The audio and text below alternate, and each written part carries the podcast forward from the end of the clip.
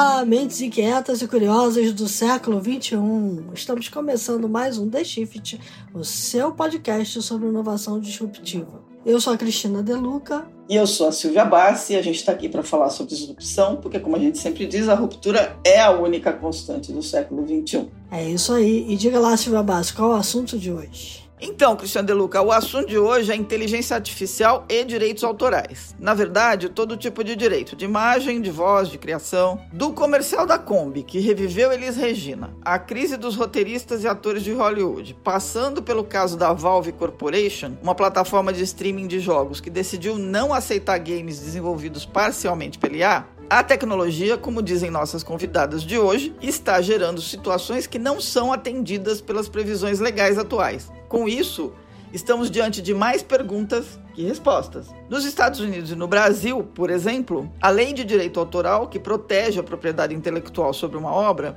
prevê apenas pessoas como criadoras. Então, quando uma imagem é gerada com Mid Journey, por exemplo, mesmo que uma pessoa tenha dado as instruções, a intermediação da máquina torna tudo cinza e aí fica sem saber de quem é o dono daquilo. Qual é o caminho? Como é que a gente resolve esse problema? Para as nossas convidadas, as advogadas Adriana Rolo, Isadora Michelotto e Flávia Ferreira, do escritório BZCP Advogados, que tem uma área especializada no assunto, é preciso apressar a revisão das regulações. Enquanto isso não vem, elas contam o que é preciso fazer para não entrar em uma saia justa nessa história de usar obras ou a IA para fazer coisas. Adriana, Isadora e Flávia, sejam bem-vindas. E a gente queria pedir para vocês se apresentarem, contarem um pouquinho de cada uma de vocês, antes da gente começar o papo sobre o tema dos direitos autorais, para que o pessoal reconheça a voz de vocês, quem está nos ouvindo. Joia, obrigada. Bom, prazer estar aqui com vocês. Né? A gente é bastante entusiasta do tema de inteligência artificial.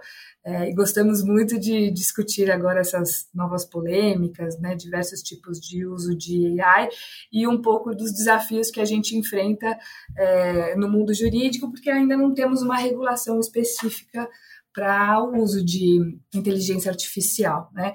Então, estamos animadas com o papo. Eu sou sócia responsável pela área de proteção de dados, propriedade intelectual aqui do Bronstein Silberberg, que a gente chama carinhosamente de BZCP, que é um escritório bastante focado em empresas de tecnologia. Né? Então, ou nossos clientes estão desenvolvendo inteligência artificial ou, de fato, estão usando AI no dia a dia das operações. E a gente tem dado esse suporte para eles é, no dia a dia, justamente para que eles estejam seguros de que estão fazendo um uso correto e ético das novas ferramentas aí que existem no mercado.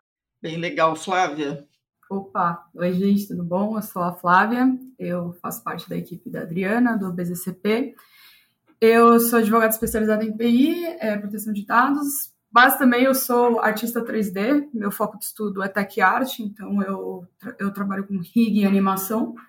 E além de advogada, também já fui produtora executiva, então já tive contato com a indústria, com a indústria de games e animação 3D aqui no, no Brasil, fazendo projetos para diversos clientes. E é, o meu foco é justamente essa área mais de AI e games também aqui do escritório. Prazer estar aqui com vocês. Muito bom, obrigada. Isadora? Oi, pessoal. Prazer, obrigada pelo convite, primeiramente. É sempre uma delícia bater um papo sobre esse tema que, enfim, a gente tem muitas perguntas e poucas respostas, mas é sempre legal juntar várias cabeças para para maquinar sobre isso. Eu sou advogada também de propriedade intelectual, proteção de dados e tecnologias em geral, né, da nossa equipe do BCCP, e também muito entusiasta das artes. Então, principalmente quando a discussão é direitos autorais e inteligência artificial, eu gosto bastante de bater um papo sobre isso. Obrigada pelo convite. Imagina, a gente que agradece. Bom, eu queria começar. Eu sei que vocês têm uma prática toda voltada para isso, né? Vocês estão começando a olhar isso com mais profundidade. O que está dentro desse balaio todo que a gente mencionou agora? Onde que estão as atenções mais importantes? Bom, eu acho que em relação ao uso da inteligência artificial, eu acho que a principal questão é que a gente ainda não tem realmente uma regulação específica, né, para direcionar e guiar quem usa AI no dia a dia, né, das operações, né, de negócios. Então, está todo mundo ainda numa zona cinzenta do que fazer e, e o que não fazer, né? E enquanto isso, a gente tem visto aí diversos usos de AI trazendo uma certa polêmica. Por exemplo, a gente viu o comercial que, da Volkswagen que trouxe Elis Regina, né, é, com um deepfake, cantando com a filha Maria Rita, né? Esse uso da AI foi bastante polêmico, porque em que pese os filhos dela, da Elis Regina, terem autorizado o uso da imagem dela, fica um pouco a pergunta, né? Será que ela teria autorizado em vida, né? Os direitos da personalidade dela estavam sendo tratados como um direito patrimonial, né? Que os filhos, em tese, poderiam autorizar um uso comercial daquela imagem. Mas será que ela, em vida, autorizaria? Então, isso acaba ficando num limbo, né? A gente ainda não tem realmente resposta. É, como que vão utilizar a nossa imagem após a nossa morte, né? E se é, esse uso de, de, imagem contradiz as nossas crenças e ideias em vida? Então, a gente ainda está na zona cinzenta de alguns usos de AI, né? Não só em relação ao direito de imagem, mas também em relação aos direitos autorais, né? Tem uma polêmica bastante grande em relação a obras criadas por AI ou derivadas de AI mereceriam uma proteção jurídica, né? Hoje, em termos de lei, né, nossa lei de direitos autorais é de 98. Então, ainda a gente tinha um uso muito incipiente naquela época de inteligência artificial, então não estava previsto né, é, uma proteção específica. E aí agora a gente tem visto bastante é, material, arte, obras que são criadas por AI que estão nesse limbo. Tem uma discussão sobre é, elas serem protegidas ou não, né? Então tem diversas questões. Acho que a, a, aplicação de AI é bastante multissetorial. Então todos os segmentos da indústria estão enfrentando de alguma forma é, desafios em relação aos limites do uso de AI no dia a dia. Bacana. É, é, eu queria botar uma polêmica em cima dessa história toda, porque é, a gente tem visto isso acontecer já há bastante tempo, e, não só com a IA generativa, né?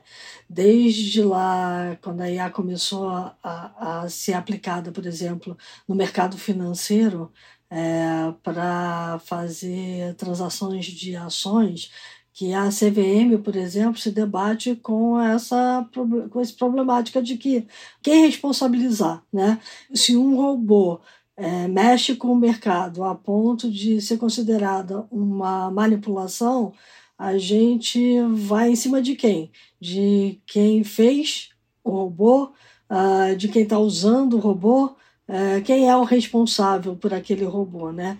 E me parece que é, vocês estão diante de uma, de uma nova área aí de aplicação de tecnologia, onde as empresas já estão usando efetivamente a IA e precisam de uma proteção.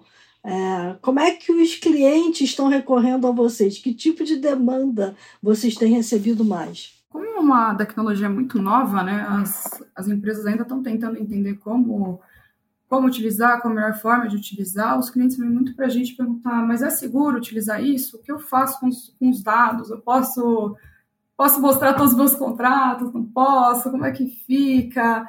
É, é realmente bem, bem desafiador e esse caso, inclusive, até já aproveitando para falar do caso da Valve é, mesmo, é um caso que mostra que a gente já está começando a chegar num entrave, porque assim as empresas ficam com receio de aceitar essa, essa utilização de tecnologia, porque não tem um respaldo legal para conseguir falar, prever assim o que, que, vai acontecer se eu liberar isso, é, eu tenho alguma segurança jurídica, então assim realmente não tem. O caso da Valve, assim, em especial, ele, ele mostra, deixa muito claro isso daí, a nossa necessidade de evolução legislativa para atender uma demanda que já está atualmente no mercado e que ela não vai simplesmente sumir.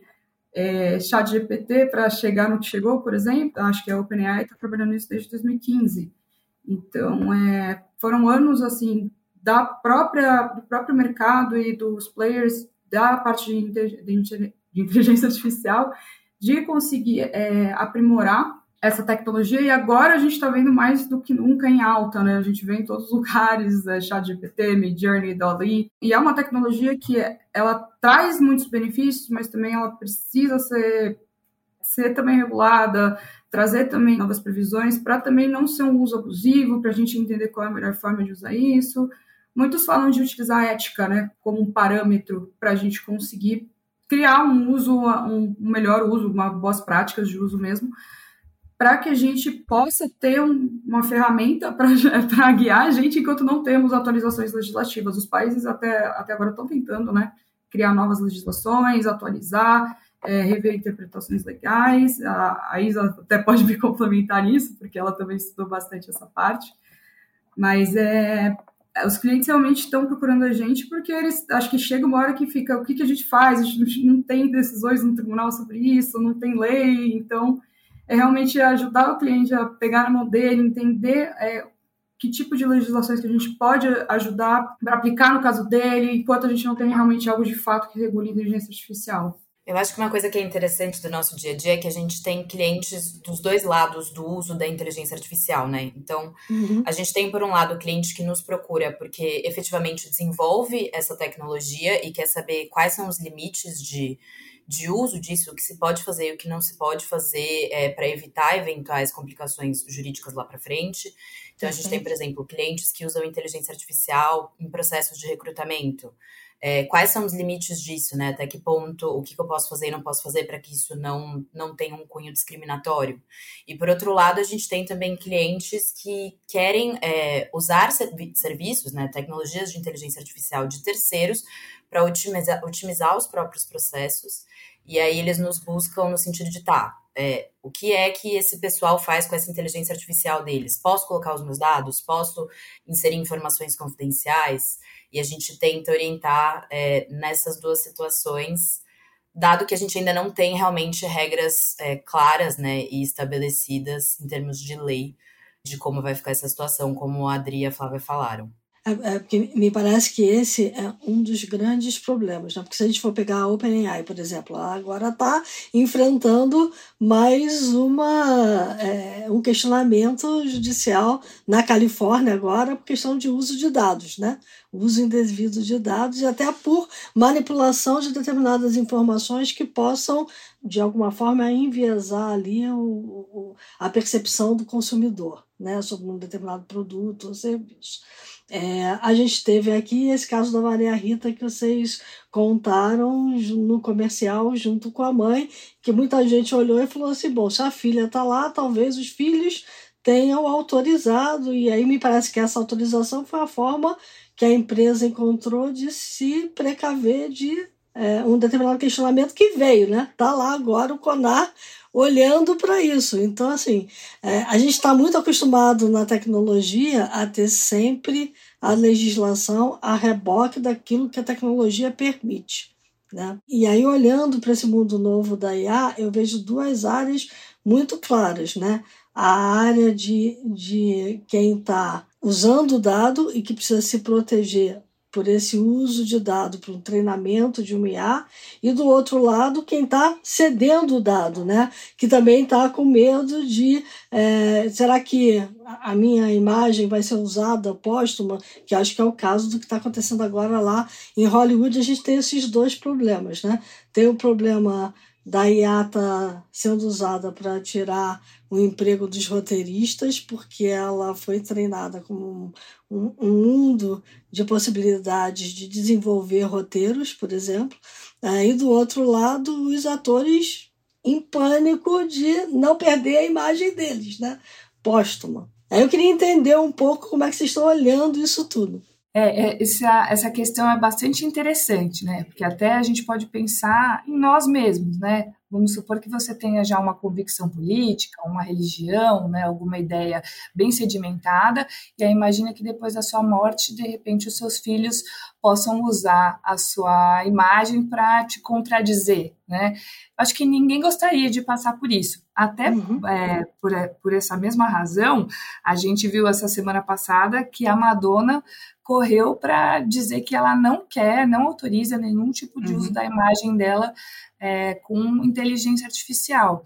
Então, agora que esse assunto está em voga, a gente vai ver cada vez mais as pessoas já se manifestarem em vida sobre o uso é, da sua imagem com AI. Da mesma forma que a gente tinha, por exemplo, a questão de doação de órgãos, né, que a gente já tem, que algumas pessoas já definem em vida se querem doar ou se não querem doar. Né? É, então, vai ser importante que as pessoas já deixem registrado o que, que elas autorizam ou não, se isso for uma preocupação delas, né?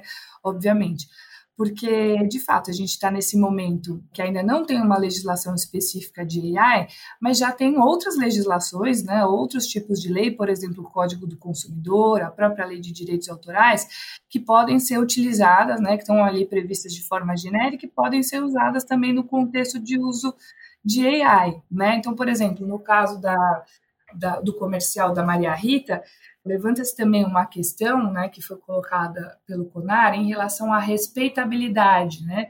É, respeitabilidade da identidade daquela pessoa, né? É, e que também se ela, de alguma forma, não está confundindo os consumidores e as pessoas, porque em nenhum momento do comercial teve expresso a explicação de que aquilo era uma imagem gerada por AI. Inclusive, muitas pessoas né, das gerações mais é, novas que não conheciam a Elis Regina ficaram um pouco confusas. Será que ela está viva mesmo? Será que não? É, ainda não tinha é, visto ela. Então, muitas pessoas podem se confundir com o uso de AI sem saber se aquela imagem é real ou não. Então, o próprio Código de Defesa do Consumidor, assim como a LGPD, eles prevêem essa questão da transparência, que já deve ser respeitada, independentemente da gente seguir para um marco regulatório de AI especificamente. Então, eu entendo que imagens geradas por AI, vídeos, né, enfim, tem que vir com uma explicação de que, de fato, aquela é uma obra gerada por AI para não confundir os consumidores, enfim, as pessoas que estão recebendo aquela imagem. Eu acho que uma das primeiras que foi bastante polêmica foi aquela imagem do Papa, né, todo trajado, naquela jaqueta branca, né, que todo mundo falou, nossa, que estilo essa foto do Papa, né, nossa, como ele é estiloso. Muita gente realmente achou que era real, era muito perfeito, né. Foi... É, antes dele teve o Donald Trump preso nos Estados Unidos. Exatamente. Foi, foi, então... mesmo, foi a mesma pessoa que fez, inclusive. Exatamente porque essas imagens é, utilizando o Midjourney acabam ficando tão perfeitas, né, que podem confundir as pessoas. E, então, acho que uma das premissas seria a questão da transparência mesmo, para a gente saber com o que a gente está lidando, o que, que a gente está vendo é real ou é feito por AI, né? Isso ajudaria bastante, acho que no contexto atual. Não, você ia complementar sobre isso, inclusive pegando o gancho dos três exemplos que vocês trouxeram, assim. Muita gente ficou abismada com o fato de que estavam questionando tanto, assim, um comercial tão bonito, né, da Elis Regina, com a sua própria filha e tudo mais.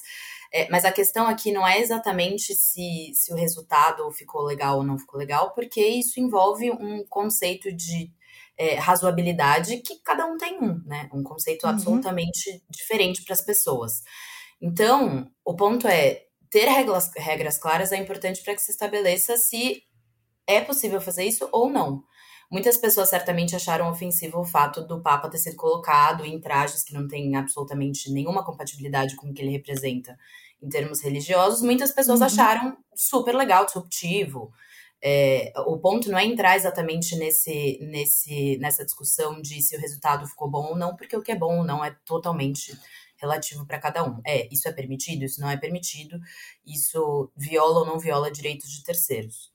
É, aí eu acho que a gente está entrando em, em, dois, em duas áreas. Né? Uma é sempre é, que a gente estiver usando a IA, deixar claro para o que a IA está sendo usada, como ela foi usada e que aquilo é fruto uh, do uso da IA, né? pelo que vocês estão falando, que é a questão da transparência.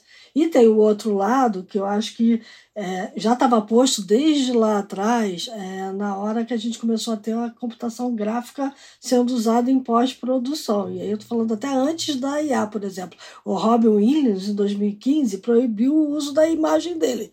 Quando ele faleceu, está lá no testamento dele dizendo que a imagem dele não pode ser usada por 25 anos após a sua morte, para qualquer fim. Uma imagem recriada por qualquer tipo de computação. Eu acho que aí cobriria a IA. Não sei é, se vocês chegaram a olhar para isso, mas eu entendo que cobriria. Ele estava preocupado com computação gráfica, mas. Sim, é, é aquilo que a gente estava falando sobre a tendência, né? Agora das pessoas uhum. se preocuparem cada vez mais com o uso póstumo da sua imagem e já deixar pré-definido em vida os limites desse uso, né? Então, acho que Robin Williams foi um precursor, né, e visionário, acho que ele antecipou a polêmica. É, a questão da Elis Regina acabou ficando no limbo, porque a gente não realmente, é, quando ela faleceu, não estava nem perto da gente é, chegar no, no, ponto que a gente está hoje de evolução da tecnologia. E aí agora em vida a gente já sabe que a Madonna já deixou essa restrição específica é, limitando o uso da imagem dela. Então parece ser uma tendência é, para artistas, principalmente, né, pessoas que têm essa exposição, de resguardarem a sua imagem é, após, após a morte.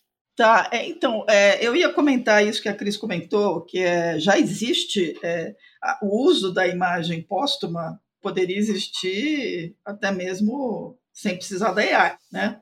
Então, que é o caso do, do Robin Williams ter se antecipado, mas é é, o caso de outras personalidades que deixam marcado, não pode usar a minha imagem para nada. Né? Então, isso já, já, isso já está previsto em lei. É, essa transposição, porque até agora a gente está falando de leis feitas por humanos para humanos. O que aconteceu nesse momento é que entrou um ruído no meio, que é assim, mas tem um bicho, né? um ser tecnológico, uma coisa que não é humana, né? E aí toda a discussão vai no entorno do humano. O que me parece é que precisa existir uma adaptação para ter esse esse fator tecnológico no meio da conversa, mas o princípio ele continua sendo o mesmo, né? Porque para IA fazer alguma coisa, algum humano pediu para ela fazer, né? Então aí vem a questão da responsabilidade. É por aí que a gente teria que caminhar um ponto que, pelo menos para mim, assim, é, é, bem relevante de diferença entre simplesmente o uso póstumo da imagem e o uso póstumo da imagem pela inteligência artificial é que a inteligência artificial está gerando novos contextos, está é, tá basicamente colocando a imagem daquela pessoa que já existia em uhum. situações que, é, que não existiam antes, ou seja, situações com as quais essa pessoa não concordou. Então, uma coisa é você usar é, a imagem de alguém que já faleceu para, enfim, tirar qualquer tipo de proveito econômico, usar isso de forma comercial, é, mas uma gravação de um show que a pessoa efetivamente fez ou uma foto que a pessoa efetivamente tirou. Outra coisa é você pegar a imagem daquela pessoa e colocar num deepfake numa situação que ela nunca concordou é, em participar. Então, uhum. Então, acho que existe um grau além de, de violação dos direitos de imagem ali. É, e outra coisa, outra coisa interessante também, que já está previsto em lei, independente da, do marco legal da AI, é a questão da reparação de danos, né? É, já está previsto no nosso Código Civil. Então, se qualquer tipo de uso de AI é, provocar algum dano à imagem, à reputação das pessoas ou de suas obras, né, obras intelectuais, digamos que a pessoa é o autor, né, de uma de uma obra que merece direito autoral, se houver algum dano, a reparação é obrigatória. Então, é justamente nesse sentido que vocês pontuaram, né? Buscar a responsabilização é, por um dano. Então, quem seria responsabilizado? A empresa é, titular da AI ou quem de fato usou a AI para um fim em desacordo com a lei. Né? Perfeito. Tá. É, eu, tô, eu tô pensando aqui nos estúdios de Hollywood, tá? Porque é, me parece que é, a briga toda lá nos Estados Unidos são os estúdios tentando antecipar problemas, né? Que, por sua vez, os atores e roteiristas tentando proteger os seus direitos né, nessa antecipação de problemas. Porque eu estava comentando com a Silvia antes aqui, quando chegou, por exemplo, a possibilidade de você editar, a, a internet chegou, né? Você podia editar o seu próprio livro. É, você podia fazer é, o seu próprio blog. É, os jornais correram, por exemplo, para é, mudar os seus contratos para que a produção que você fizesse para o veículo fosse propriedade do veículo. Então, por exemplo, se eu hoje quisesse pegar todos os textos que eu escrevi para um determinado é, jornal que eu trabalhei para contar a história da IA, eu teria que pedir licença para o veículo, apesar de todos os textos terem sido produzidos por mim, porque eu assinei um contrato nessa linha lá atrás. Bom, é, guardando as devidas proporções, o que me parece estar acontecendo em Hollywood hoje é isso, porque a gente já teve efetivamente a questão de um ator uh, que faleceu durante as filmagens é, de um filme, Velozes e Furiosos, né? ter a imagem dele toda recriada para a cena final do filme, que inclusive mudou o roteiro por conta da, do falecimento dele. Né? Exato. Essa discussão é, de Hollywood ela é muito interessante, né? Porque ela também esbarra em todas as indústrias. De certa forma, o uso de AI, o avanço dessa tecnologia, assim, dessa forma tão evidente que a gente tem presenciado, é, traz para algumas pessoas uma ameaça, né? Acho que todas uhum. essas tecnologias disruptivas acabaram passando por esse questionamento, né? Quando a gente viu o Uber, de certa forma, trazer essa polêmica em relação aos taxistas, né? De que achavam que iam perder os empregos, o Airbnb, que em tese acabaria com os hotéis, mas o que a gente tem visto é que o uso da, da, tecnologia, né, se bem utilizada, é capaz realmente de é, aumentar e valorizar o potencial humano. Eu acho que essa é a ideia que a gente tem que focar aqui no uso de AI. Né? Uhum. É, de fato, essas AIs generativas que criam textos, né, criam roteiros, é interessante, é, pode sair dali algum roteiro que interesse alguém, mas de certa forma isso não substitui o ser humano, né? Uhum. É, as emoções daquele ser humano, o histórico daquele ser humano, todo o background que essa pessoa viveu para criar um roteiro amarrado e que possa cativar o público, né? Nós que somos entusiastas da tecnologia, a gente acredita que ela não vai tirar o emprego dessas pessoas que são boas roteiristas, que são criativas, que têm ideias originais, né? É, e esses conteúdos vão acabar sendo valorizados pelas empresas que de fato apreciam né, é, um conteúdo diferente, um conteúdo profundo, um conteúdo com emoção, né, versus outras empresas que queiram realmente cortar custos e que tendem a falhar no universo em que a gente está usando inteligência artificial para exponenciar o, o que o ser humano pode trazer de melhor, usar a ferramenta de fato como uma assistente para que a gente possa alcançar um conteúdo mais criativo, mais original, mas que ainda assim não despreze o que o ser humano pode contribuir. Então, tem essa polêmica realmente dos estúdios de Hollywood. Acho que tem um, um medo por parte de todos os segmentos de que a AI de alguma forma pode nos substituir enquanto ser humano, mas eu acho que se a gente der as mãos para a tecnologia e utilizá-la ao, ao nosso favor, a gente tem a capacidade de sermos seres humanos e profissionais melhores, né? Utilizar todo esse potencial incrível e gigantesco que a AI tem para que nós possamos evoluir junto com a tecnologia né?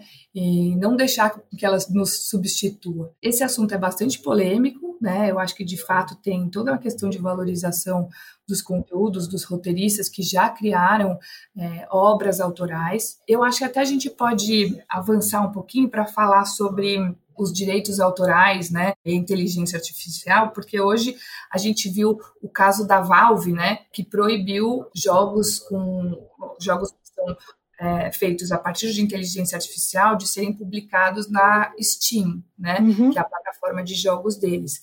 Acho que toda essa polêmica envolvendo direitos autorais e AI é muito interessante. Acho que dá para a gente aprofundar um pouco até é, trazendo esse caso da Valve. É, então, eu, eu ia pedir para a gente tocar no caso da Valve, porque a Flávia mencionou, e acho que é importante quem está ouvindo a gente entender melhor a questão, que é exatamente isso, né? É, é uma empresa que tem uma plataforma de streaming decidir que ela não vai fazer streaming de nenhum game que não tenha comprovação de que os direitos autorais existem e que foi produzido pela pessoa que está publicando aquilo, né?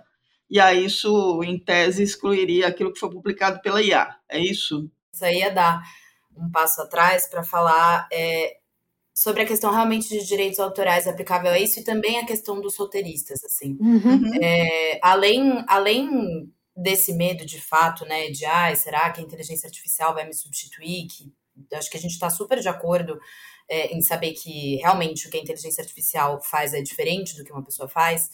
Existe toda uma questão de como é que você mantém uma inteligência artificial, principalmente aquela inteligência artificial é, generativa, né?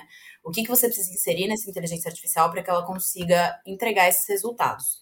Uhum. E tanto no caso dos roteiristas, quanto no caso dos, dos assets de games, né?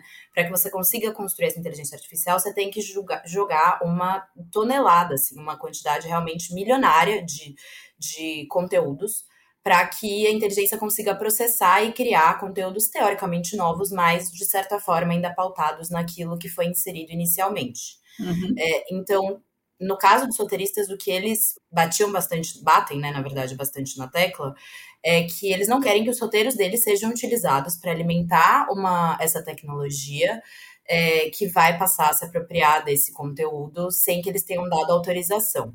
Perfeito. E, e mesmo que seja realmente uma, uma novidade tecnológica que começa a apresentar novos desafios e formatos contratuais, como você falou, Cris, do, da, da situação em que vocês passaram a ceder os direitos né, para os uhum. veículos em que o conteúdo estava sendo publicado. O problema da inteligência artificial, como está agora, sem um, um, marco legal, é que essas bases de dados estão sendo enriquecidas sem autorização dos titulares dessas obras, sejam os roteiros, sejam os as obras artísticas que estão é, sendo usadas nos, nos games, no caso da Valve também. É, e a lei de direitos autorais estabelece expressamente que, inclusive, para enriquecer bases de dados, você deve ter uma autorização dos, dos autores.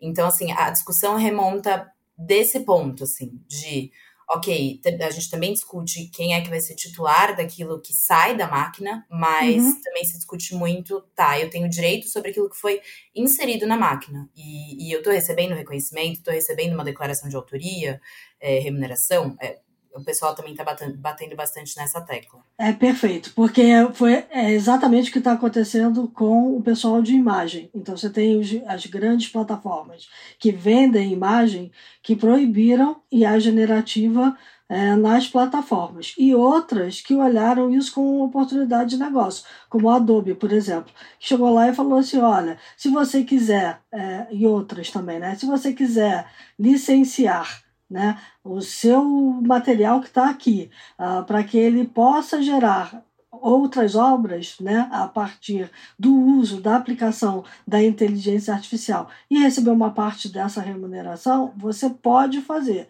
Então, as empresas começaram a ir buscar esse tipo de uh, acordo. Né? Então, quem autoriza alimenta lá o MIA que está gerando uma nova imagem. Quem não autoriza está lá protegido com seus direitos autorais. Né? Perfeitamente. É, esse que é o correto a ser feito de acordo com o direito brasileiro. Né? É, um desafio prático que a maioria das empresas enfrentam é que, como disse a Isa, é, o machine learning exige uma quantidade infinita de dados e informações para que, de fato, a AI possa ter outputs interessantes, né? Uhum. Então, o que a gente vê de, de diversos clientes, né, enfim, diversas empresas que geram AI, é uma impossibilidade prática de buscar autorização ou consentimento de todos os autores, né, de obras que estejam na internet e que estão sendo utilizadas para é, o machine learning dessa tecnologia. Né? Inclusive, até é, por conta disso, a gente viu que no Japão, recentemente, teve uma decisão é, de que não precisaria de autorização para inserir obras autorais nessa base de dados de machine learning, né? Porque o Japão, de fato, é um país que incentiva muito esse avanço tecnológico. Então, lá houve essa decisão, que é precursora, por enquanto só lá é, ainda tem essa possibilidade né, de, é, de fato, treinar as máquinas com conteúdo protegido, mas é, nada se falou também no Japão sobre o uso posterior, né? Se uhum. depois uhum. um, um resultado de inteligência artificial é, com obra autoral, é, isso seria ainda proibido, né? Ou não seria, não poderia ser protegido como uma obra da AI, né? Porque a gente tem aquela questão de ser uma pessoa física que desenvolve uma obra autoral. Mas pelo menos lá, lá no Japão já é possível treinar tecnologia com obras autorais. Aqui no Brasil, como a Isa falou, ainda é proibido porque de fato é contra a lei o uso de, de obra autoral sem autorização. Então, Adriana, você falou sobre a, a quantidade, né? Seria impossível identificar, mas quando a gente está falando de um universo finito, vamos supor, é, toda a biblioteca de roteiros é, de um estúdio, né, ou toda a coleção de fotos que estão dentro de uma, de uma base de fotos, como é o caso da Adobe, você tem um universo finito e cujas obras têm autorias é, identificáveis. Sim. Nesse uhum. caso, a solução tem que deveria ser para um uso novo estender o direito de propriedade de receber um FII pelo uso do seu produto, né, para gerar um novo que no fim das contas usou a sua inteligência anterior para fazer alguma um mashup de alguma coisa que teoricamente é nova, mas não necessariamente. Com certeza, com certeza. De um lado, ou você cria uma base de dados de fato protegida, que você consiga atribuir a autoria daquelas obras a quem uhum. de fato as desenvolveu, uhum. né? E aí, nesse caso, você sempre cita a pessoa como autor, né? Você paga licença sobre a obra, ou você cria uma base de dados de obras que estão em domínio público, que já não são mais atribuídas a ninguém, e aí com isso, a partir dali, a AI poderia gerar novos conteúdos, né, sem violar a lei. Mas no caso de obras protegidas, realmente, se nessa base de dados a gente está vendo obras autorais, elas deveriam ser é, de fato autorizadas e remuneradas conforme o titular dessas obras quiser, né? Que eles têm esse poder por serem os, os donos e autores das obras em questão. Tá. Eu vou dar uma ideia, vou fazer uma pergunta aqui que, que corre o risco de dar alguma ideia maligna para alguém, mas eu fiquei pensando o seguinte: você falou das, dos, dos produtos que já estão com o direito autoral é, liberado, né? Então eu fiquei pensando em uma coleção gigante de obras literárias que a essa altura já virou de domínio público.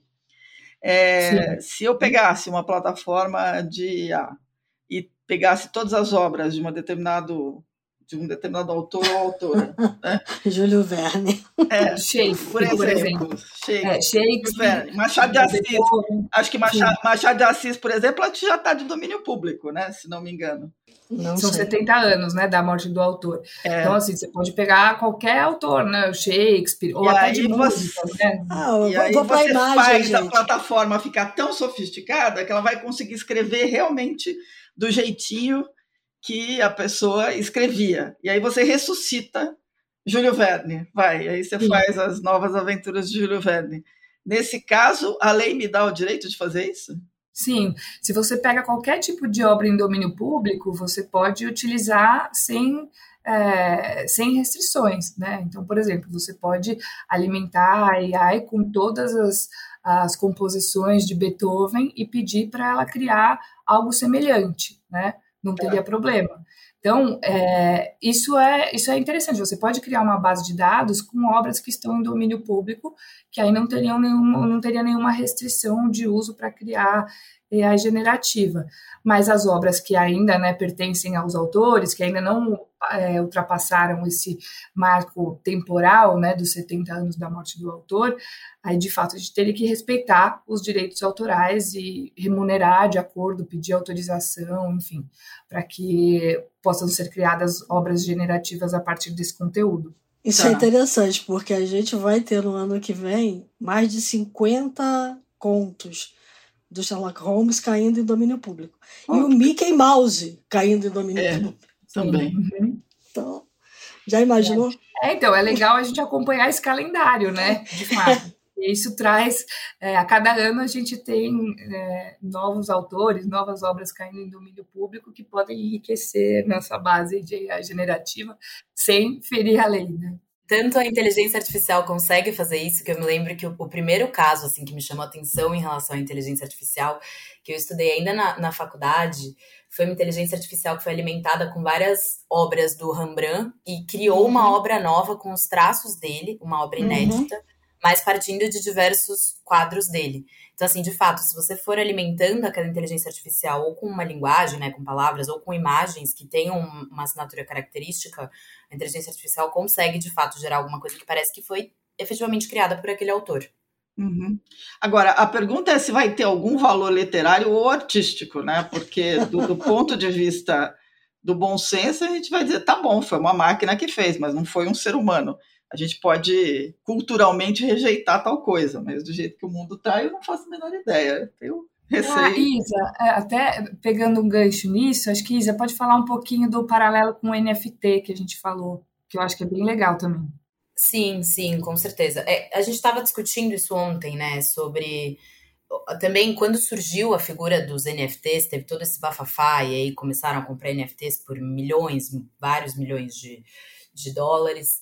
E aí a gente começou a discutir quais são os impactos disso na vida do artista. E aí eu acho que uma uhum. diferença muito muito central aqui das duas situações é o uso o que representa o uso das obras em NFT e o que representa o uso das obras pela inteligência artificial é que os NFTs eles realmente servem para contribuir para os artistas no sentido de estabelecer uma escassez. Então, uhum. é, aquela obra digital que ficaria circulando ali pelo WhatsApp, todo mundo se manda, todo mundo tem, é, vai existir um exemplar único, é, inconfundível daquela obra.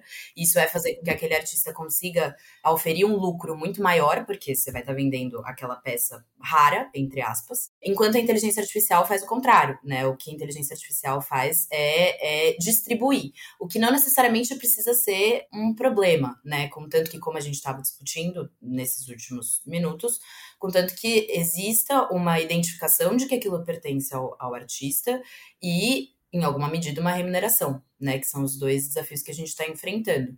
Mas o que a inteligência artificial faz é justamente quebrar esse conceito de escassez, né? Distribuir e, e misturar aquela obra com obras de terceiros e criar coisas novas, ou seja, o contrário do conceito de escassez, que se não for efetivamente regulada, tende a não ser benéfico, de certa forma, para os artistas. Uhum. Tem uma questão aí que, assim, é, do ponto de vista de quem vive disso, a possibilidade de novos roteiros ou novos livros é, que tenham aceitação pelo público serem lançados e as pessoas não comprarem livros escritos por humanos, ou roteiros escritos por humanos, ou filmes feitos por humanos, etc., é grande. Né? E aí você tem a exploração comercial de poucos, né? Com obra de um monte de gente. É, é, é, um desbalanço, a gente sabe disso, a gente tem absoluta certeza que é um desbalanço, porque isso vai acontecer. Aí vira a questão da, da oferta, da lei da oferta e da procura, né? A abundância passa na frente de, de coisas individuais feitas por seres humanos, porque vai ter uma abundância de gente querendo comprar livro para ler fácil, por é, exemplo. É, eu, eu queria Queria fazer uma pergunta. Vocês acreditam que, por exemplo, a, a tokenização pode ser uma forma de proteção de determinadas obras é, de artistas que não gostariam de ver aquele seu fonograma, por exemplo, ou aquele seu texto, ou aquela sua imagem entrando no bolo da IA como um todo? É, eu acho que isso até. Também a gente estava conversando sobre isso ontem, isso vai de encontro com um movimento social é, que está tendo dos próprios artistas já estarem declarando, colocando ali nas suas redes sociais e em uma série de lugares que eles não desejam que as obras deles sejam usadas para fins de alimentação da inteligência artificial. É, uhum. É, eu acho que óbvio que a, a, tokenização seria um processo mais complexo, mas eu não sei até que ponto isso efetivamente impediria as pessoas que estão alimentando essas bases de dados, né, os titulares dessa tecnologia, de efetivamente se apropriar dessa obra de toda forma. É, eu acho que isso entra num, num bloco tão grande de uma base de dados tão complexa que, inclusive, é, a própria OpenAI já é, se, se posicionou dizendo que seria impossível individualizar e identificar o que é que tem ali, inclusive para os artistas que gostariam de fazer opt-out, né? De falar, não, não quero que quero que você exclua a minha obra do, da, da base de dados de vocês. Então, não sei até que ponto isso seria efetivo, assim, não sei muito quanto a gente conseguiria evitar. Será que não, não sei se evitar, mas talvez identificar, né? Aquele Exato, pedacinho é, ali ideal, é meu. É, no mundo ideal, assim, a gente teria de fato metadata, né, nessas obras, Isso. atribuindo realmente a autoria àquele autor, né? O que o importante seria de fato a gente poder rastrear essa cadeia, né? Quem é o autor daquela obra que está sendo usada na AI.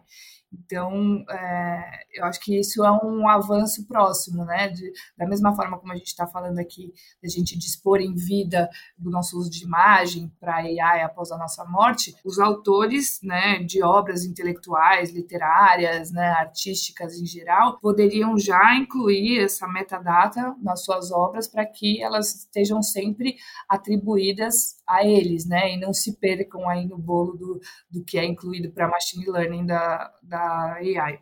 É, porque, vejam bem, a gente está falando de texto e imagem, por enquanto, coisas é, que já estão aí corriqueiras, né? Mas vem os fonogramas, então você vai ter voz e vai ter fonogramas mesmo de músicas, né? Solos inteiros de, de guitarra, solos inteiros de bateria, é, que você vai poder dispor para ser utilizado em determinadas obras ou não. Né? Aí é uma questão do que, que o artista é, vai querer fazer. Mas eu estou muito curiosa, porque eu vi amigos meus que estudam IA profundamente ficarem de cabelo em pé porque eles acharam que até a voz da Elis Regina tinha sido recriada na música, quando na verdade não é a própria música, né? a própria gravação dela, no caso. Sim. É, assim, o que, o que a gente tem, tem se deparado aqui bastante é, de fato, assim, é, é essa polêmica, né? Até a gente poder ter um marco regulatório que enderece essas dúvidas, né? O Brasil está olhando um pouco para o que tem sido discutido fora, né? Assim como essa decisão do Japão que a gente citou, né? É, nos Estados Unidos, por exemplo, a gente também teve uma, uma decisão recente que foi em fevereiro desse ano de cancelar uma obra autoral, é, que é a obra que chamava Zaria of the Down, que era um, um, um livro, né? Então tinha a parte uhum. textual escrita pela pela autora e imagens é, que foram utilizadas do Mid Journey, né? É, então, nesse caso, o escritório de direitos autorais dos Estados Unidos cancelou o direito autoral porque, de fato, ela teve é, uma contribuição da AI que não seria de, é, protegida pelos direitos autorais. Que assim como é aqui no Brasil, né? Os direitos uhum. autorais são sempre criações do espírito, feitas por pessoas físicas. Então, o que está atribuído à AI não seria protegido. Então, a autora teve só a proteção da parte textual né, do livro dela e não da parte de imagens. Né? Então, a, essa decisão nos Estados Unidos acaba, de certa forma, em algum momento influenciando o resto do mundo, né, que está olhando de uma forma mais global para o tratamento dado ao uso de AI. Né? A gente sabe aqui que a nossa legislação de proteção de dados do Brasil, de fato, se inspirou muito na legislação de proteção de dados da Europa, né? a GDPR. Uhum. Da mesma forma, lá já saiu o AI Act, que é o, o a regulação europeia para uso da inteligência artificial, que já baseou bastante o projeto de lei do Rodrigo Pacheco, né, que está em tramitação no Senado, para regular o uso de AI aqui no Brasil. Então, acho que o mundo inteiro está discutindo né, essa questão dos direitos autorais, né, como que fica a obra utilizando o AI e tudo mais. Aqui a gente está esperando a nossa regulação avançar, mas enquanto isso fica aí a, a discussão, né? Em princípio, essas obras não seriam protegidas. Lá mesmo, o AI Act pode passar por mudanças ainda, né? Porque ele entrou na fase de negociação com os países membros. E aí, Sim. nessa Sim. negociação, você pode ter muita discussão ainda, muita mudança no texto que foi aprovado pelo parlamento. É, a, a, minha pergunta para vocês é, é bem direta.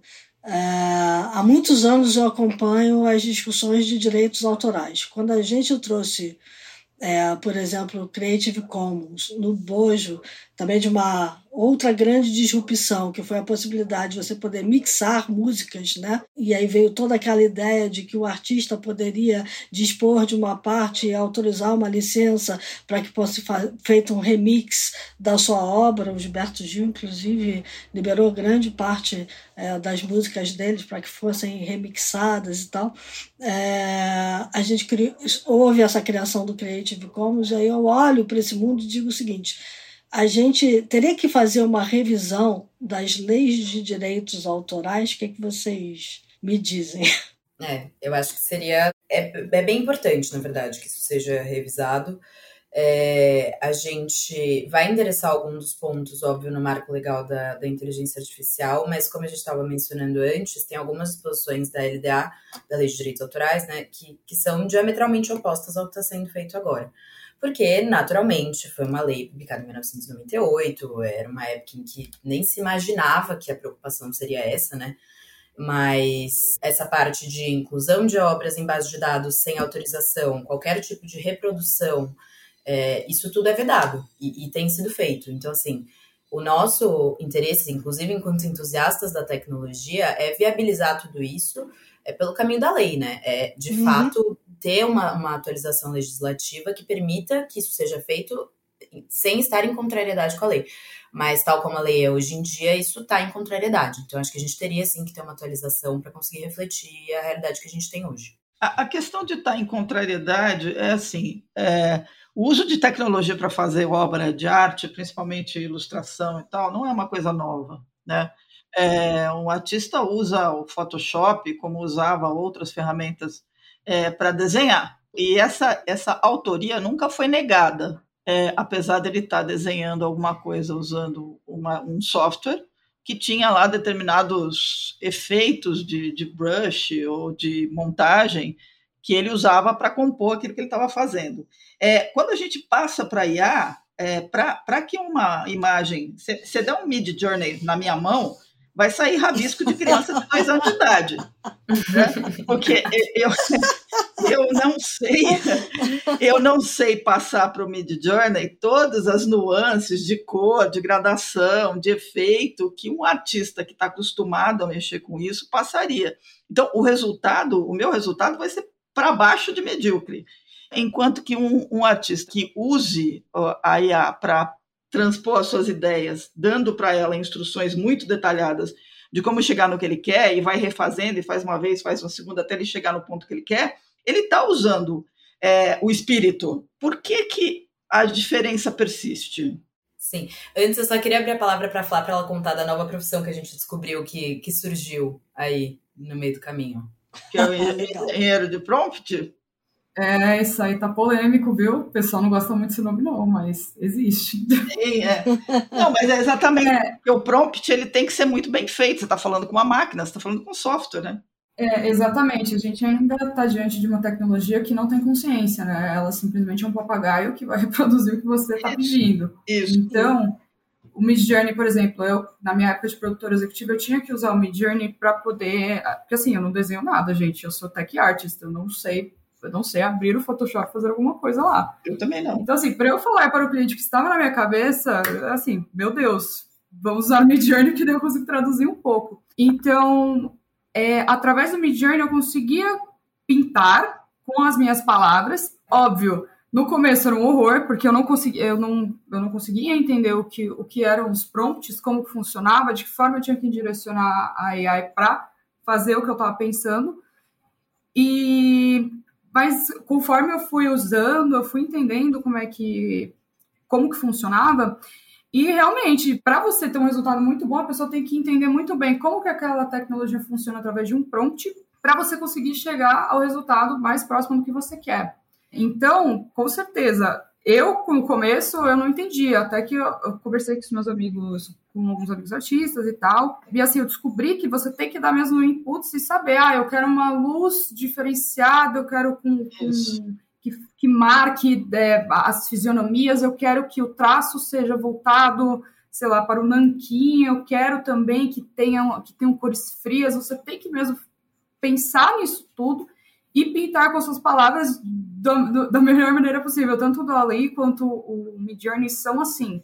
Uhum. É, então, realmente, a gente vê meio que uma profissão nova de pessoas que podem fazer essa prompt, é, prompt artist, assim, que eu não gosto muito de falar isso, porque senão meus amigos vão me matar de artistas, desculpa, amigos, mas é uma, é uma, é uma profissão que está tendo, porque realmente você tem que ter uma expertise de como, como é, fazer aquela obra nascer. E é, eu acho que faz parte do próprio ciclo da, da evolução tecnológica. Muitas, muitas profissões nascem novas, assim, é, que eu acredito muito que a AI seja mais uma ferramenta e não um substituto do trabalho humano. E outras vão, vão morrendo. Por exemplo, eu acho que eu não, não vejo mais um datilógrafo. A coisa, a coisa já deu uma mudada. Então, é basicamente assim que eu, que eu vejo essa nova profissão. Não sei se você tem algo a complementar sobre o Mid Journey, sobre, sobre essa nova profissão, porque ela realmente, a gente ficou, nossa, que loucura, né? É, não, eu tava, eu tava unaware ainda sobre essa profissão, que o pessoal já tava é, profissionalizando isso, e acho incrível, e acho que é realmente relevante. Na verdade, eu só acho um pouco diferente você, o próprio artista, usar ferramentas tecnológicas para é, construir aquilo que, que, a lei chama de criação do espírito, porque querendo ou não, continua sendo uma criação do espírito dele, que ele está executando com o auxílio de ferramentas tecnológicas, como Photoshop, etc. É, e você dar as coordenadas para que a inteligência artificial cria aquilo de acordo com os seus próprios parâmetros e de acordo com o seu próprio, entre aspas, espírito, né? De acordo com o que rege aquele robô. É, e é muito desafiador, assim, como é que a gente vai resolver isso? Será que a gente vai colocar a pessoa que está inserindo os prompts ali é, como uma figura de quase um diretor da criação daquela arte? Será que a gente vai ter uma questão de, de cotitularidade, copropriedade? Será que o, o, o, titular dos direitos sobre aquilo que sair da inteligência artificial vai ser, na realidade, o programador que estabeleceu as regras e a lógica por meio da, por meio da qual aquele sistema criou aquele conteúdo, é, tá tudo ainda meio nebuloso, mas assim, eu acho que a gente vão surgir novas figuras, assim, porque isso realmente se distingue da forma como a arte vinha sendo feito antes, ainda que com o uso de recursos tecnológicos. Sim, eu acho que esse ponto é importante destacar, porque não importa se você é um artista tradicional ou um artista digital. É, a única coisa que muda é aonde você está expressando sua arte. Por exemplo, quem usa Photoshop a pessoa faz toda uma modificação, por exemplo, quem faz matte painting, que é, que é uma técnica utilizada para você pintar em cima de gravuras, para fazer cenário, muito usado para fazer cenários, em pipeline de produção de animação, é, CGI, essas coisas. É diferente porque lá a pessoa está usando o background dela, ela está criando, a, só está usando assim a ferramenta Photoshop para ajudar no processo criativo. O Midjourney, não, ele foi alimentado por, acho que da última vez que o, que o CEO falou, acho que mais de 100 milhões de obras diferentes para criar o resultado que você está tendo lá. Mas, mas o então, curioso acho... é que ele diz que o Midjourney é uma ferramenta como o Photoshop é. Mas deveria ser. É. é, é ele é. diz isso. É. Mas por que você acha que deveria ser, Silvia? Interessante. Não, porque é o seguinte, é, Veja bem, a gente tende a, a olhar o futuro com lente do passado. É, e, e, esse é o grande complicador. Do jeito que ele está sendo olhado hoje, é, parece que a IA é um ser humano. Ela não é. Ela é, uma, é um software. Não é nada mais do que é um algoritmo. Se ele fez um desenho a partir de instruções, que basicamente um prompt é uma instrução que você dá para um software, é, é a mesma coisa que você pegar as ferramentas já pré-instruídas de um Photoshop e aplicando o brush aqui. Ah, o desenho é seu, o desenho é seu, mas a concepção do desenho nasce da sua cabeça. Então, tanto faz que ferramenta você usou. Acho que é, tem um, um, problema, é que a IA está apavorando todo mundo, como se ela fosse substituir a humanidade. Eu acho que o core dessa discussão está aí. As pessoas acharem que existe algo de humano na IA que pode se sobrepor à inteligência de quem deu as instruções para ela. E aí, para mim, é que está o grande erro. Há muitos anos atrás, existia um software chamado Paint Designer. É. É, e, e, ele tinha ferramentas, como o Photoshop tem, só que as ferramentas imitavam traços de artistas famosos. Então você podia fazer todo um desenho novo imitando Picasso todo um desenho novo imitando o traço de Van Gogh, porque as ferramentas do Van Gogh estavam lá, de como o Van Gogh fazia uma linha, uma reta, tipo de pincelada, como é que era. Então, assim, e era todo alimentado por inteligência artificial. Mas era um produto comercial, que depois acabou saindo do mercado porque era caro demais e as pessoas pararam de usar. Mas eu me lembro de muita gente utilizando para fazer coisas maravilhosas. Era uma inteligência artificial que não é generativa, como a gente está vendo. Então, e tem, tem uma outra questão, é, Flávia, você perguntou, né? Que é assim, é o não fungível, né? Quando a gente fala de NFT, a gente fala aquela a peça única, né?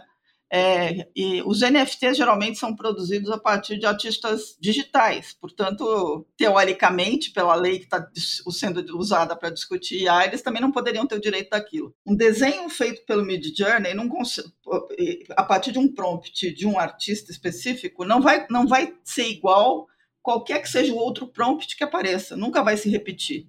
Então, ele é único, ele é não fungível. Desse ponto de vista, é uma obra do espírito, na minha, na minha opinião. É, é que ele é, eu acho que a única diferença aqui, e na verdade diferença por semelhança com isso que você falou, Cris, eu achei super interessante. Eu não conhecia essa versão do Paint que reproduzia a forma como como o Picasso passava o pincel. É, também já era uma, um projeto bem, uma versão bem embrionária do que a gente está vendo hoje, mas o ponto é que, de fato, quem está criando aquilo é quem está inserindo os prompts, mas aquilo está sendo criado a partir do quê? Não é a partir do zero, como funciona na mente humana. É a partir, sim, de fragmentos de obras de outros artistas. Não necessariamente, Isadora, não necessariamente, porque é, quando eu digo para ele, use o efeito de luz é, com a luz vindo da esquerda e tal, é técnica de pintura, que a, que a também aprendeu, não é de ninguém, é técnica de pintura. Que Mas ele aprende isso a partir dos exemplos que são inseridos na base de dados, ou seja, a partir de artistas que usaram essa técnica de pintura. A gente está falando aqui exclusivamente dos midjourneys da vida, né, que são as IAs generativas é. de imagem. Uhum, uhum. Mas eles, eles só reproduzem, assim, eles é, é, é, um pouco do que a Flávia falou. A gente tem uma IA fraca ainda, né, uma IA que não tem é, não tem efetivamente uma consciência para conseguir desenvolver um raciocínio. O que ele faz é reproduzir em micro, micro fragmentos aquilo que foi inserido. É reproduzir em termos de luz, reproduzir em termos de, ah, coloque uma mão assim, uma mão assada, um rosto assim, um rosto assado, mas isso não deixa de ser uma reprodução em, em pequena escala. É, eu, eu tendo a discordar. Outro dia eu vi um post no LinkedIn é, da, da Gal Barradas sobre um artista baiano, que está fazendo obras absolutamente maravilhosas sobre orixás. Os desenhos que ele faz são umas coisas estonteantes, simplesmente estonteantes. E é tudo produzido a partir das instruções que ele está dando para um Mid Journey. É, eu, eu, duvido que tenha alguém na face da Terra que consiga pedir para o Mid Journey fazer da forma como ele pediu. É, sim, sim. Eu concordo totalmente. Ele também tem, ele também faz parte desse processo criativo. Por isso eu falei que eu acho que a gente vai ter esse desafio e de repente a gente vai resolver isso com uma cotitularidade. Não sei. Acho que tem realmente várias pontas envolvidas nesse processo criativo. É, sem dúvidas. Eu, por princípio, me recuso a dar cotitularidade para alguma IA. Justo, tem muita gente que se junta a você nessa linha. É. É, eu concordo, eu só acho que assim, se a gente conseguir. E por isso a gente bate tanto na tecla do marco legal, assim. A gente só precisa conseguir estabelecer essas regras com clareza para que todo mundo envolvido nessa cadeia tão complexa, que realmente nunca foi tão complexa assim, todo mundo envolvido nesse processo é, consiga ter os seus direitos protegidos em alguma medida. Sabe? Ou seja, é, como a gente tá, já avançou bastante, já está na hora de começar a fechar. É, a recomendação que vocês dão para as empresas é nessa linha, prestar atenção no direito de propriedade do conteúdo do dado e trabalhar é, dentro das linhas existentes agora de legislação. Exatamente. Tá. Respeitar a legislação que já existe, que de forma genérica também abrange o uso de AI. Então, não divulgar informação confidencial, não violar direito autoral, né, obra autoral, é, tomar cuidado para sempre citar que você está usando inteligência artificial né, para aquele conteúdo. Né? Então, tudo isso atende a dispositivos legais que já estão em vigor hoje, independente do marco regulatório da AI. Então, é, é importante para as empresas né, que estão usando é, essas ferramentas de AI no dia a dia né, para gerar conteúdo, que elas se atendem a todo, a todo esse é, cenário legal que já existe hoje. Tá. E, a, e, e, principalmente se elas estiverem desenvolvendo aplicações dentro de casa com a IA, ter um cuidado absoluto com o que elas estão usando, se foi autorizado ou não, né? Exatamente. Então, se elas estão usando machine learning para povoar essa AI, de onde estão vindo esses conteúdos? Né? São conteúdos protegidos por lei? Existem obras autorais que estão ali no meio do, dos conteúdos, né? Então, se atentar para isso, para que você não esteja reproduzindo indevidamente é, obras autorais, informações confidenciais, enfim, o dia a dia. Exato. E tudo isso até a gente ter uma definição mais clara de como vai ser o, o marco regulatório aqui. Uhum. É, pode ser que o Brasil assuma o mesmo posicionamento do Japão, de pessoal, pode treinar a máquina de vocês com o que vocês quiserem. Se for isso, alegria. Aí a gente, a gente segue com tranquilidade. Mas como ainda não tem um posicionamento claro nesse sentido, é importante a gente se ater às, às leis que já existem, né? Porque, como a Adri falou, elas são, é, elas são enforceable, né? Elas estão aí em vigor e elas são aplicáveis, inclusive, a esse contexto tecnológico. Exato. E o Brasil tem, inclusive, potencial para ser protagonista nessa discussão internacional sobre o uso de AI, né? Assim como a gente foi quando teve o Marco Civil da Internet, enfim, o Brasil está sempre é, na ponta para discutir e trazer regulações para esse tipo de uso de tecnologia. Então, a gente não pode ficar atrás do que está sendo discutido e das justamente de é, incentivar o uso da tecnologia para que melhore o nosso dia a dia, para que, enfim, é, a sociedade avance como um todo é, usando a AI para justamente potencializar o que o ser humano pode fazer. Bem legal. Muito bom, meninas. Bom, vamos passar. Uh, acho, acho que quem acompanhou a conversa aqui, no mínimo, ficou de orelha em pé, digamos assim. Né? É, vamos passar para os insights? Vamos passar para as dicas? Vamos.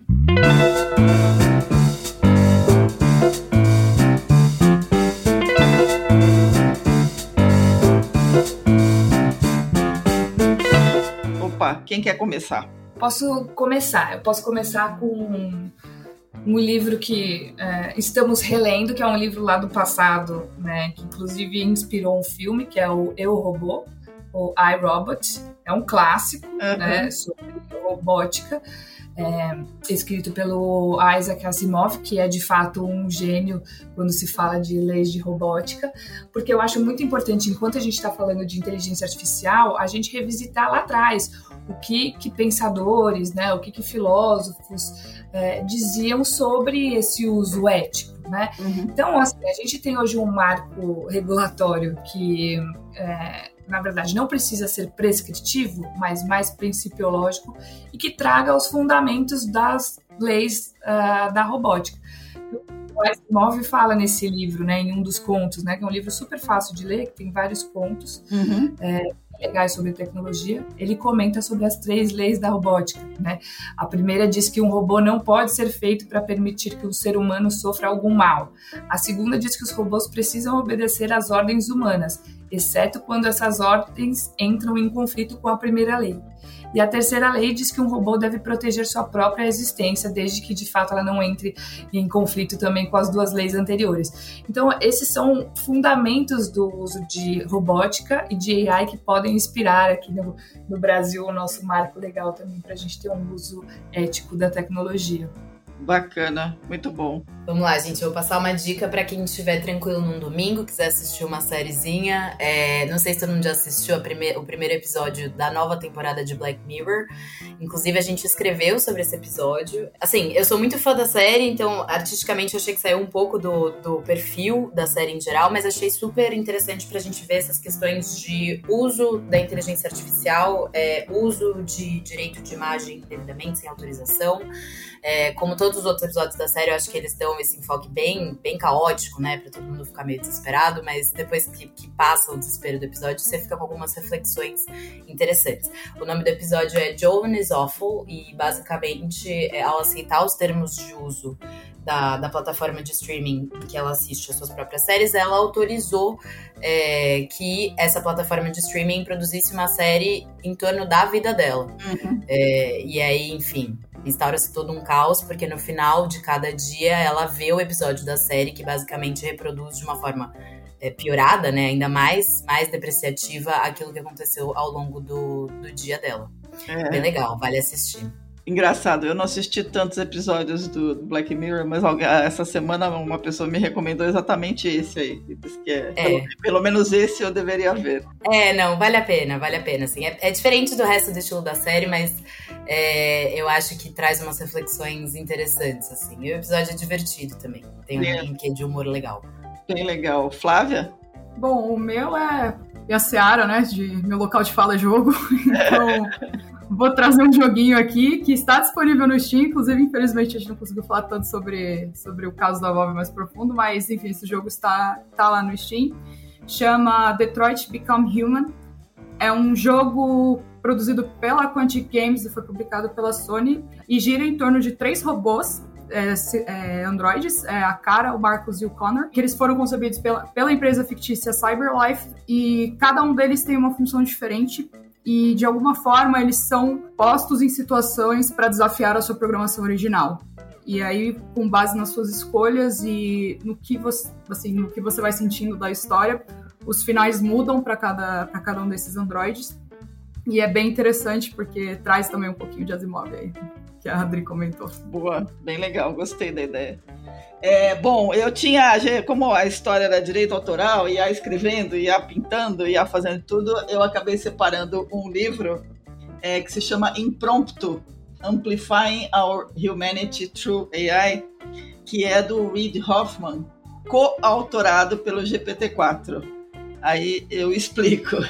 O Reid Hoffman, que é o cofundador da LinkedIn, né, que vendeu para a Microsoft, ele tem uma empresa de investimento de risco chamada Greylock Partners. Ele foi é, membro do board da OpenAI, ele tem investimentos na OpenAI, e ele resolveu, para trás, começar a usar a IA logo no início, o GPT-4, essas conversas que ele manteve com o GPT-4 ao longo de um, de um período, ele transformou num livro. Então fica aqui a dica, né? Que ele, ele brinca que é meio que foi uma viajada, né? Então a meta era no, no meio dessa viagem, né? Aprender o máximo possível desse parceiro de viagem dele, que era o GPT-4, assim como o lugar que ele estava explorando, que é como é que você convive aí com a máquina. Então fica a dica aí do impromptu. A minha dica é um material grande que a McKinsey publicou é, em fevereiro desse ano sobre é, o chat GPT e como ele é, traria grandes mudanças para toda a parte de direito de autor. É um material extenso, está em português e está em inglês. Eu vou botar é, o link para o material em português para vocês depois aqui.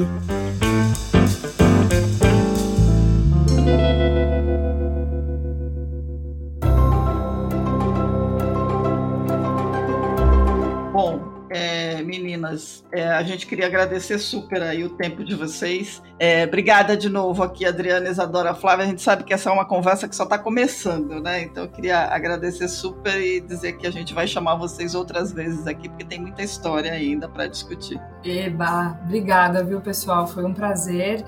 É, acho que agora é só o começo, realmente, esse tema que é uma delícia de conversar, então contem com a gente. Opa, com certeza. Obrigada, Obrigada, pessoal. Vamos conversando aí, batendo papo sobre esse tema sempre. Bom, para quem nos acompanhou, dicas, sugestões, críticas, elogios, mandem e-mail para news@theshift.info. Lembrando que a The Shift não é só podcast, é um ecossistema completo aí de informações sobre disrupção esse assunto é super quente, ele não vai acabar agora, ele vai só esquentar, só aumentar, e a gente espera que vocês acompanhem a gente aqui o tempo todo. Até a próxima semana, pessoal. Obrigadão.